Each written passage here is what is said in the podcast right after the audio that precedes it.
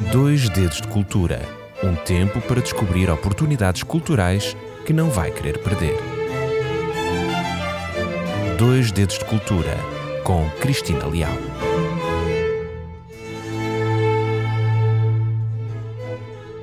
Olá, está a ouvir a sua RCS e este é o programa Dois Dedos de Cultura. Eu chamo-me Cristina Leal e agradeço desde já por estar aí a ouvir mais um tema cultural. Hoje decidi fazer uma viagem cultural até ao norte do país. Vamos conhecer ou relembrar a existência de um grande museu. Mais, foi o primeiro museu público de arte a ser criado em Portugal. Trata-se do Museu Nacional Soares dos Reis e esta visita acontece por duas grandes razões. A primeira está relacionada com a sua recente reabertura. É verdade, este museu esteve parcialmente encerrado para obras e reabriu há cerca de três meses, no mês de abril. Depois, porque acolhe uma exposição temporária, e este é o segundo motivo porque eu faço esta visita, porque este museu acolhe uma exposição temporária, a meu ver, muito inovadora e que eleva a arte enquanto cultura, associando-a à saúde, nomeadamente à saúde mental. E são precisamente estes dois grandes motivos para visitar este local e para que o possa fazer com o maior rigor e maior informação possível, eu vou-vos deixar algumas notas e vou partilhar algumas coisas consigo. E a história deste museu está interligada com a história política do nosso país. Se não, vejam. O museu foi criado em 1833 por, por então Dom Pedro IV de Portugal e o primeiro imperador do Brasil, Dom Pedro I. Este rei liberal, para proteger e salvaguardar os bens que foram sequestrados, eh, bens sequestrados aos, aos absolutistas, bem como aos conventos que foram abandonados na Guerra Civil de 1832-34, este rei decidiu guardar peças, peças de arte neste museu. Na altura ele tinha outro nome, chamava-se Museu Portuense e na altura também ficava num outro local. Ficava no extinto convento de Santo António da cidade, na Praça de São Lázaro. Mais tarde, este museu, uh, o Museu Portuense, veio a ser formalizado por decreto em 1836 por Dona Maria II. Como apontamento, eu recordo que, com a extinção das ordens religiosas, muitas obras foram alvo de saque. Muitas foram vendidas em leilões e foram adquiridos por uma classe social que começou a nascer com as revoluções liberais e que se queria assemelhar muito à nobreza. Eram os grandes burgueses. Daí a grande preocupação deste rei, Dom Pedro IV, que foi pai de Dona Maria II, tinha esta grande preocupação, dizia, em proteger as obras de arte então recolheram-se inúmeras obras entre, de vários locais. Eh, entre eles temos o Mosteiro de Tibães e de Santa Cruz de Coimbra, mas foram de muitos outros. Estes são apenas alguns exemplos. Mais tarde, em 1839, o museu passou para a direção da Academia Portuense de Belas Artes, onde foram promovidas uma série de exposições e onde estiveram uh, artistas, artistas que já tinham sido premiados, uh, muito importantes, como é o caso de Soares dos Reis, que veio a dar o nome ao museu, Silva Porto, Marcos de Oliveira, Henrique Pousão, uh, foram, alguns dos artistas premiados pela esta Academia Portuense de Belas Artes. Mais tarde, eh, com a proclamação da República, este local, este museu, passou a designar-se o Museu Soares dos Reis, em memória de um dos mais destacados nomes da arte portuguesa. Posteriormente, o museu ocupou o Palácio das Carrancas. E já agora, que palácio era este? Muito bem, este palácio foi mandado construir por uma família importante, uma família denominada Moraes e Castro. Era uma família descendente de cristãos novos, pertencentes à burguesia do Porto e que enriqueceu imenso com a fábrica de tirador de fio de ouro e de prata que ali se instalou. Portanto, este Palácio das, das, Carrancas eh, não funcionava apenas como uma residência da família, uma bela residência, eh, mas também funcionava como a unidade fabril desta fábrica. E o palácio funcionou como um local muito importante na história do Porto. Por exemplo, neste local a família Moraes e Castro chegou a acolher o rei Dom Pedro IV quando ele veio do Brasil para lutar com, com a facção absolutista que foi liderada pelo seu irmão Dom Miguel. E também foi neste edifício que as forças militares francesas, quando invadiram o norte de Portugal, ali fizeram o seu quartel-general.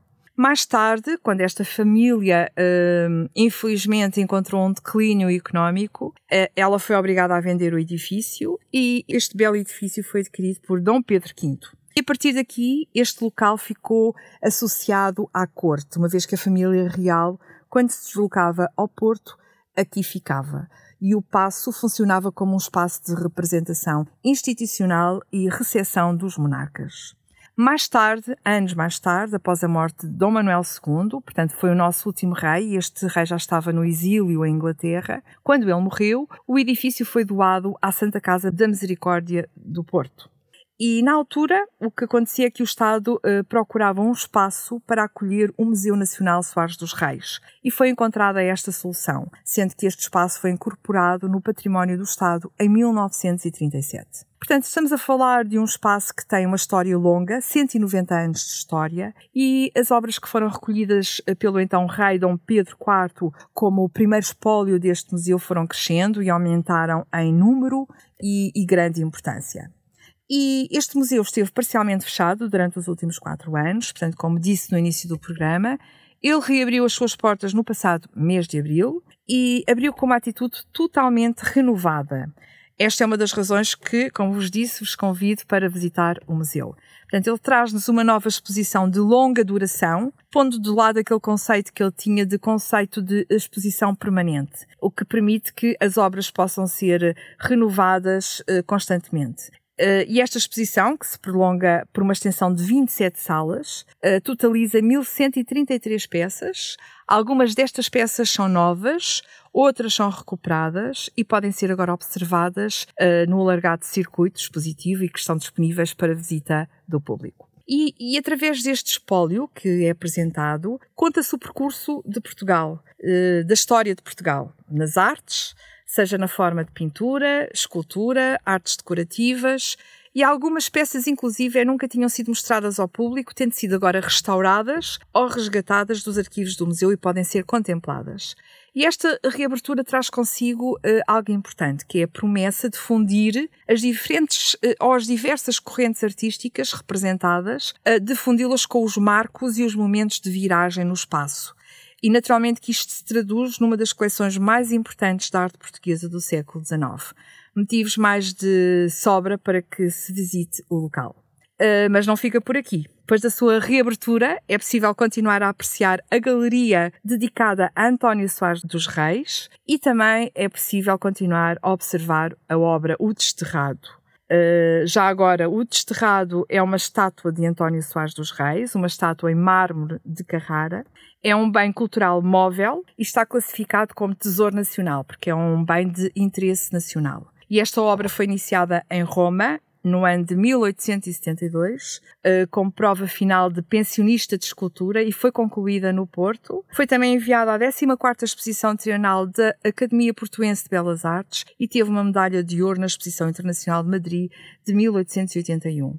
Esta obra, O Desterrado, é uma escultura baseada no poema Tristezas do Desterrado, de Alexandre Herculano, e considerada por Teixeira de Pascoais como a expressão máxima de saudade que é tão característico da alma portuguesa. Uma bela escultura que conselho a verem e observarem. E como novidades, o museu expõe também, entre tantas outras, um busto de Luís de Camões, um caderno de viagens de Soares dos Reis e também uma pintura de Amadeu de Souza Cardoso. São, tudo, são todas uh, novidades estas, estas últimas. E no final do percurso está também uma obra inédita em Portugal, uma obra de, do brasileiro Cândido Portinari, uh, uma obra conhecida dele intitulada Carnaval, e esta obra foi salva de um incêndio em 1949 na rádio Tupi, no Rio de Janeiro, e é agora apresentada, como disse, uh, ao público pela primeira vez. E como disse anteriormente, outro motivo para visitar este grandioso museu está relacionado com uma recente exposição temporária intitulada Portreto de l'Animo, que em português significa o retrato da alma. Esta exposição foi recentemente inaugurada, no dia 13 de julho, e, como é temporária, poderá ser observada no museu até o dia 12 de novembro. Esta exposição tem curadoria de António San Silvestre e permite não só o prazer do deleite, o prazer da contemplação desta obra de arte, das obras de arte que envolvem, mas também é complementada por um programa de atividades, atividades essas para públicos diferenciados, que tem como objetivo a consciencialização do mundo interior da pessoa e das suas expressões. E então esta mostra é composta por 150 obras uh, de 99 artistas, a maioria das quais só foram encontradas depois de os artistas estarem mortos. São retratos e autorretratos que se apresentam como ferramentas de exploração do mundo interior e das suas múltiplas expressões. Trata-se de uma exposição inovadora É inovadora porque a sua abordagem é denominada arte bruta. E quando falamos de arte bruta, referimos-nos a uma produção artística de pessoas sem educação de base artística. Estamos a falar de uma arte que se vai dissociar de outras correntes artísticas pelo facto de não existir um fio condutor Estamos a falar de uma arte em que o autor faz a obra para ele, sem pensar uh, que pertence a uma corrente ou no potencial da obra como arte, e habitualmente esta arte bruta está associada a pessoas com perturbações mentais. Mas não quer dizer, ou não significa, que todos os autores tenham tido problemas de saúde mental, ou que é preciso ter uma desordem mental para se criar uh, uma obra de arte. Basicamente, é, esta arte bruta é a indiferença do autor em relação ao que os outros possam pensar e a sua criação é feita feita para satisfazer um desejo próprio, que, que é o desejo dele de cunhar uh, grande parte uh, a sua obra. E são muitos os artistas aqui presentes, mas chama a atenção para um deles, que é Jaime Fernandes, que é um dos mais destacados autores de arte bruta em Portugal. O diretor do Museu Nacional Soares dos Reis, António Ponte, explica a grande importância e a relevância desta exposição, que apela ao debate e à reflexão sobre a saúde mental, ao abrigo do eixo programática em curso Arte versus Saúde. Por isso eu destaco os momentos de reflexão e os momentos de debate sobre a articulação entre arte e a saúde mental, um tema que atravessa grande parte das obras em exposição. Portanto, esta é uma oportunidade única de visitar uma exposição desta natureza e recordamos que a mesma já foi feita em vários locais da Europa com grande sucesso, nomeadamente em Madrid, na Áustria e muitas destas obras foram cedidas temporariamente à Fundação Prada, já este ano em 2023. Cada obra de arte está acompanhada não só da sua descrição, mas também de um pequeno e breve resumo da vida do seu autor, sempre que este autor esteja identificado naturalmente. E posso dizer, a nível de informação prática, que a exposição está aberta ao público no horário de terça a domingo, das 10 às 18 horas. O bilhete para visitar o museu pode ser adquirido no local e tem um custo de 5 euros. Recordo que a entrada poderá ser gratuita aos domingos e feriados das 10 às 14, desde que seja um cidadão residente em território nacional.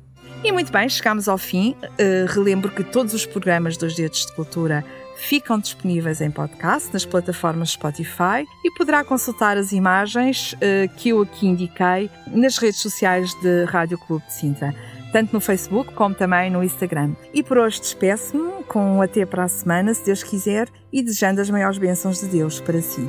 Obrigada. Dois Dedos de Cultura um tempo para descobrir oportunidades culturais que não vai querer perder.